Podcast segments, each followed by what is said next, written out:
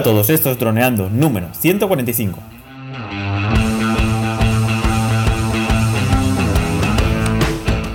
Bienvenidos a este viernes 19 de abril al podcast de temática dron, en el que aprenderás a ganar dinero con tu dron.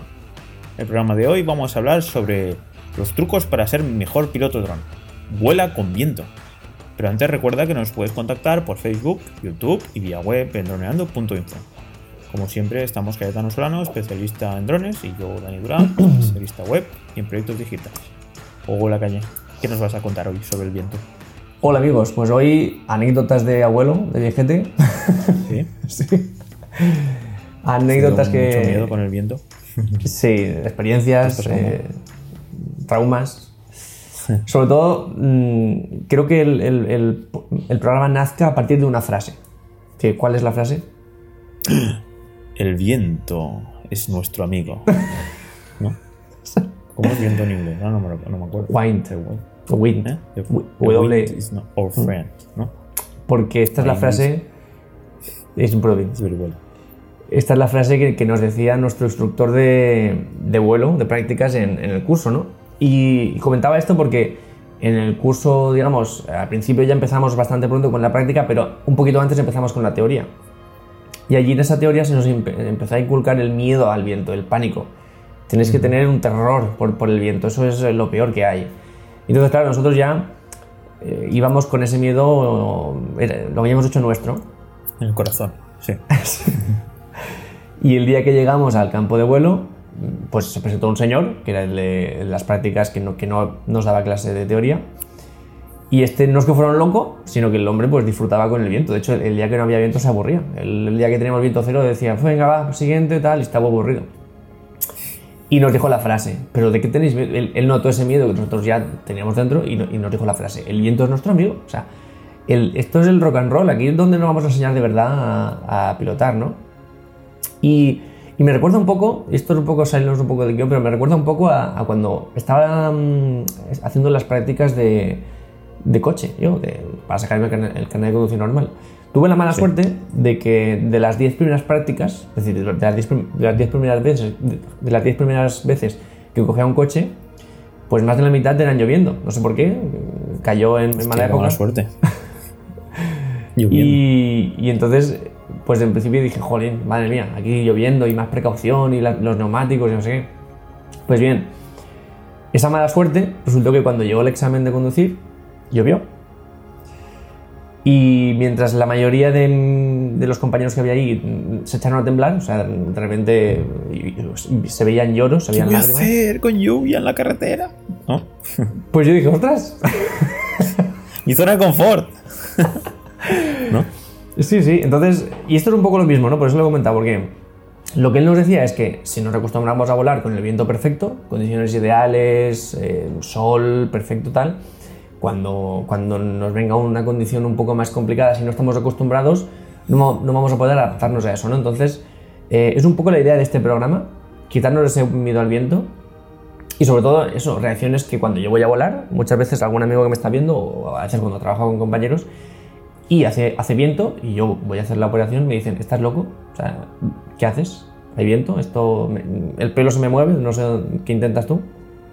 Y es eso, o sea, hay que acostumbrarse a volar para poder volar con viento dentro de los límites. Evidentemente hay unos límites de viento que no podemos sobrepasar porque la misma aeronave nos los indica, pero hasta llegar ahí, pues tenemos que acostumbrarnos a, adaptarnos al viento, ¿no? Entonces, eh, el viento es peligroso, es cierto, pero más que el viento en sí, es la dirección del viento. Es sobre todo la dirección. Más que el viento en sí es cómo viene el viento, cómo no viene. Mm, ¿Esto qué significa? Que habrá veces que más viento, o sea, más intensidad de viento, pero en una dire- dirección que nos, que nos venga bien es menos peligroso y menos viento, pero en una dirección que nos venga mal es más peligroso. Luego explicaremos esto, ¿vale? Entonces, lo que tenemos que tener en cuenta es que el viento es peligroso sobre todo en dos momentos. El primer momento complicado es vientos racheados, donde entra, donde entra una gran gama de tipos de viento, pero sobre todo racheados. Y dos, cuando tenemos viento en contra, eh, perdón, cuando la aeronave tiene viento en contra en el momento en el que está volviendo a casa. De esto hablaremos al final, pero antes vamos a los vientos racheados. Vientos racheados son peligrosos porque cuando tenemos viento con una intensidad fija, nosotros podemos adaptarnos a él. Es decir, bueno, ya tenemos viento de lado a tantos kilómetros por hora, pero nosotros nos adaptamos y ya, pues teniendo en cuenta, hacemos la operación. Eh, ¿Qué pasa? Que si ese viento no es estable, es racheado, cuando nosotros nos adaptamos a una intensidad, de repente una racha va más fuerte y nuestra corrección no es suficiente y entonces nos mueve la aeronave, o al revés, de repente mm, es menos y nos vuelve a, mover la aeronave. Esto es peligroso, entre comillas, es peligroso eh, porque puede no serlo si estamos en un espacio abierto en el que, bueno, pues estamos operando la aeronave eh, pues a 100 metros como máximo de, de, distancia, con batería de sobra, con, sin ningún obstáculo. Entonces, bien, ¿qué pasa? Que hay veces que es peligroso porque hay obstáculos, hay infraestructuras, objetos, mmm, llámelo como queráis, eh, que pueden hacernos chocar si la, la trayectoria de la aeronave es variable, por algún cambio brusco y tal. Entonces, en estos casos, que son peligrosos, tenemos el GPS que es nuestro amigo, nos ayuda muchísimo porque ya sabéis que la aeronave, las que tienen GPS, cuando tienen alguna variación de viento, eh, la aeronave misma empieza ya a corregirse para mantener siempre el punto GPS y eso nos ayuda un montón. Esto tiene sus límites, ¿vale? También hay que decirlo, para la gente que no se confía, ah, no, tiene GPS, no, esto tiene sus límites. De hecho, esto lo, comentaremos en, el, la segundo punto, el de la vuelta a casa, pero cierto es que es posible que no tengamos GPS, ¿vale? Y, y aquí voy a contar un poco la, una anécdota que me pasó a mí que es en una montaña que tenemos cerca, Dan y yo, que se llama el Mascarat, pues hay un corte natural, es decir, la montaña es como una montaña, pero tiene un corte. Entonces tú vas por la montaña y de repente hay una caída eh, de muchos metros y luego vuelve a subir porque ya es, digamos, vuelve a, a ser montaña. Pues eh, nada, fui a hacer una grabación ahí y todo iba genial. Es un sitio de mucho viento porque además es una montaña que divide dos zonas de tradicional eh, que tradicionalmente tiene mucho viento. Eh, además es una montaña que entra al mar. es una montaña que acaba en, en mar y, y, no hay playa ni nada. Es un, un acantilado. Entonces mucho viento. Y, y yo estaba allí un, un, día de viento, pero bueno, iba bien. Con mi GPS, fiándome y tal. ¿Qué pasa? Que llegué allí y en el momento en el que me situé Dentro de ese corte entre dos montañas no hubo suficientes satélites y el GPS dejó de funcionar. Y entonces, ¿qué pasa? El dron se mueve. Y, y, menos mal que la aeronave me avisó que no tenía GPS, porque si yo hubiera sido la operación, en cualquier momento hubiera visto que la aeronave se movía sin saber yo por qué, y lo más seguro es que me hubiera chocado contra la montaña. ¿Qué pasó? Que me avisó, sí, calle, no tienes GPS. Entonces yo salí rápidamente del, del, del corte y subí para arriba, que a veces subir para arriba es más seguro que bajar. Y una vez recuperé GPS, regresé al punto fuera de las montañas y ya pues hice los planos que tenía que hacer, pero ya de otra distancia, ¿no? Entonces, bueno, esta es la anécdota para entender un poco cómo ese viento racheado nos puede hacer chocar contra un objeto, una infraestructura, en este caso una montaña. Ahora vamos mm. al segundo punto, que es el más peligroso. Una cosa, una cosa. ¿pasaste miedo o qué? Sí, hombre, hubo mini microinfarto. Porque... Entonces, que bueno, recordaste a tu profesora diciéndote, el viento. ah, no, que no tiene que ver con el viento, tiene que ver con, con los GPS. Los de, GPS hecho, son nuestros amigos. Y yo un momento. Más que el viento es los GPS. Bueno, los GPS es nuestra familia ya. Si el viento es nuestro amigo, el GPS es nuestra familia. Vamos. Yo lo dicho, cuando el dron ya se separó un poco, bastante de distancia, yo ya me, me fijo sobre todo en la pantalla y ya trabajo desde ahí.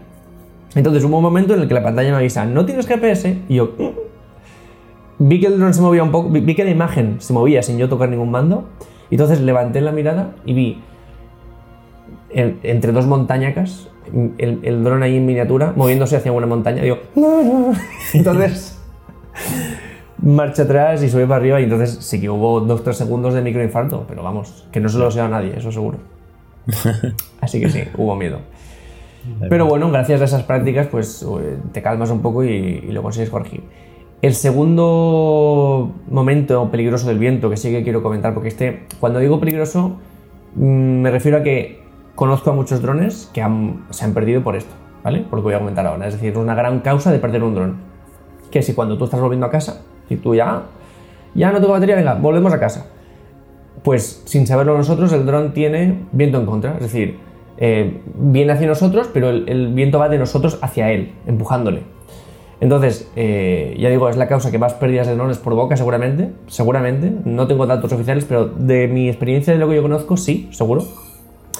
Y sobre todo es peligroso por una cosa, y es que aumenta el tiempo de regreso sin que el sistema de la aeronave lo sepa. ¿Esto qué significa? Eh, nosotros estamos volando con nuestra batería al 100%, vamos por aquí y por allá, el dron lo, lo mandamos a donde tenga que irse y llega un punto en el que el nos dice, oye, ya con la batería que tengo voy justo para volver a casa, así que voy a empezar la vuelta a casa. No hagamos más cosas por aquí porque si no, no voy a volver. Entonces tú dices, vale, ok, vuelve a casa. Entonces vuelve a casa. Él se ha, calculado una batería para volver desde el punto en el que está él hasta el punto en el que estamos nosotros, pero él no, calcula el viento. Error. ¿Por qué? Porque es posible que él diga, bueno, pues para hacer este medio kilómetro me hace falta un 5% de batería o un 15%. Pero claro, para hacer ese medio kilómetro con viento en contra, el motor tiene que trabajar mucho más y tiene que gastar mucha más energía. Entonces, ¿qué pasa? Que puede pasar eso, que diga, sí, me hace falta un 15%, pero como tiene tanta necesidad de, motor, eh, le haga falta mucho más. ¿Y qué pasa? Que cuando falten 100 kilómetros, el dron no ha llegado a una casa y... ¿Y qué pasa si ahí debajo... Mm, porque es posible que cuando no pueda empezar a aterrizar poco a poco, ¿vale? dices, bueno, pues no se hará daño, pero ¿qué pasa si aterriza en el agua, en el mar? O en un sitio inaccesible, en un bosque frondoso, en la selva, en un río, pues esto ha provocado que muchos drones se pierdan. Entonces, em, es algo que nosotros difícilmente podemos controlar, pero hay un truco, un, truco que es un poco así casero, pero sirve para conocer la velocidad del viento rápidamente. Es decir, nosotros podemos tener eh, mecanismos, eh, instrumentos, sí, eh, podemos consultar, pero hay un truco muy rápido para conocer la dirección del viento, que es lo que nos interesa aquí, que es con nuestras orejitas, con las orejas. En el momento en el que estamos volando, eh, empezamos a escuchar el viento. Si escuchamos más el viento de una oreja que de otra, tenemos que ir girando la cabeza hasta que lo escuchamos con las dos orejas de la misma intensidad. Entonces, eso, significará que el viento viene en esa dirección, hacia nosotros. ¿Vale? O al revés, si es al revés, vamos girando hasta que nos demos la vuelta y diremos, es verdad, en esta dirección. Entonces, eso nos va a ayudar a que teniendo viento, sepamos si es peligroso o no es peligroso. Y un ejemplo es una vez que me pasó a mí, que estaba volando hacia el mar y hacía bastante viento. Y entonces mm, miré el viento y venía hacia nosotros, es decir, del mar hacia la tierra. Y eso me tranquilizó. Porque dije, Jolín, en caso de vuelta a casa incluso va a tener viento de cola que le va a ayudar. Y mucha gente dice, ostras, ¿dónde vas? Que hace viento. Digo, sí, sí, pero fíjate que viene hacia nosotros. Lo peligrosísimo sería que fuera al revés. Eso sería motivo para no hacer la operación directamente. Aunque, sea, aunque no sea un viento muy, muy fuerte, sería motivo para no hacer la operación o por lo menos hacerla hasta un 50% de batería. Y a partir del 50% ya aterrizar. Eso sería la, operación. Entonces, ¿por qué es recomendable volar con viento? ¿Vale? Que es el, point de este, de este programa. Pues sobre todo nos ayuda a ser más seguros en condiciones de, de menos viento. Es decir, si tú te enseñas a volar con viento, el día que no tengas viento vas a ir sobradísimo, vas a ir, esto yo lo domino, eh, que también hay que estar atento porque en, una situación en la que estamos sobrados también solemos cometer más errores, pero bueno, tendremos capacidades de, sobra. Y dos, eh, conoceremos mejor las capacidades de la aeronave y las nuestras, es decir, seremos mejor pilotos. Esto, voy a hacer un símil aquí un poco peligroso, es que muchas cosas cuando estamos eh, probando, lo que sea, un coche, un una bicicleta o algo así, muchas veces, o, pasa con los motoristas de profesionales, hasta que no, hasta que no chocas, hasta que no ves que te has pasado de frenada, hasta que no ves que mm, este es el límite que tiene que tengo para girar, hasta que no llegues al límite de ese vehículo, no empiezas a conocerlo realmente, ¿no? Hasta que no te caes en la bici, no empiezas a saber hasta dónde puedes llegar y hasta dónde no. Entonces, es un poco la idea es esta. Llegar al límite con el viento te va a ayudar a saber el límite de la aeronave y eso te va a ayudar a ser mejor piloto. Entonces, eh, por eso para mí es súper importante volar con viento. Y sobre todo nos, ayudará a quitarnos el miedo a volar y a volar más tranquilos en, ciertas situaciones. Así que yo por eso es siempre algo que recomiendo un montón, volar con viento, que, no nos, que no nos obliga a quedarnos en casa. Volar con viento, hay dos cosas que, ya comentamos un poco en la primera otro día, que, que hay pocos pilotos que las hacen, que es una, volar con viento y otra volar a baja altura con viento sin viento, pero volar a baja altura, que es lo que comentamos con los tres planos fáciles para mejorar nuestros vídeos. Y es algo que ya directamente nosotros decimos, ah, volar, volar, ya a partir de 50 ya volamos. O directamente si, si hace viento no volamos. Pues no. Volemos con viento, convirtámonos en mejores pilotos y, y, volemos a baja altura. Busquemos otras, otras perspectivas. Así que esos son mis consejos. Ese es el point un poco de este, de este programa. Y, y sobre todo a ver si hay gente que vuela con viento, a ver cuál es vuestro límite, a ver que por supuesto siempre limitación de la aeronave, no, no pasarnos. Pero que la gente nos comente un poco hasta dónde llegan, hasta dónde no, qué les parece, cuáles, son sus experiencias. Pues sí, un tema muy interesante. Y el tema de practicar con algún dron viejo, aquí en este caso no lo podemos hacer, ¿no? Porque tendríamos que tener varios drones y tal. Entonces, para trabajar con el mismo sistema o con la misma capacidad de viento, si tenemos un Mavic 2, en este caso, conseguir otro Mavic 2 para probar al límite y, que no, y no quedarnos sin dron. Lo ideal sería eso, o tener dos iguales o uno, pero con la tranquilidad de que si se nos pierde, vamos al día siguiente a comprar otro. Eso sería lo ideal. Ahora, si no llegamos ahí, no pasa nada. Tenemos nuestro dron, digamos, de, de categoría y luego nuestro dron de batalla, que puede ser incluso un, Sima X5C. En esa eh, Sima X5C nosotros vamos a aprender a volar con viento. De hecho, es mucho mejor porque no tiene GPS. Entonces, es mucho mejor porque vamos a tener que corregir manualmente todas las cosas. Si nosotros aprendemos a volar con viento, con un Sima X5C, con cualquier Mavic, Phantom, Xiaomi y tal que tenga GPS, vamos a ir más que tranquilos. Porque es súper fácil comparado con el, con el Sima. Entonces, tengamos un dron de batalla y vayamos al bien. De hecho, compremos uno de esos que vale 50 euros, que nos da igual que se nos pierda por el viento y vayamos a, volar con él. Pues genial, sí, sí. Mm. Tienes toda la razón. Pues sería como lo que has dicho, lo del coche en el agua o cualquier tipo de, experiencia para poder pues, sacar el máximo rendimiento de la máquina que tengamos entre las manos. En este caso, los drones, pero para ponerlo al límite es muy, muy interesante. Muy buenos consejos, Cayetano. Me alegro. Así que creo que es momento de despedirse ya cuando llevamos ya 16 minutos. Sí, así es. toca despedirse. Pues chicos, ya lo sabéis, si os gusta nuestro contenido, nuestros vídeos, nuestros audios, nos podéis escuchar en iTunes y nos podéis dejar una valoración positiva o en, en iVoox y nos podéis dejar un me gusta, un comentario. Y luego nos podéis escuchar y ver en nuestro canal de YouTube, en Droneando, donde nos podéis dejar un, un, like, un dislike, un comentario, suscribiros, campanita, lo que queráis, compartir el vídeo, lo que queráis, ¿no? Entonces, bueno, por nuestra parte un placer. Eh, Dani, gracias por tu presencia. Nos escuchamos en el siguiente capítulo. Bueno chicos, chao. Chao.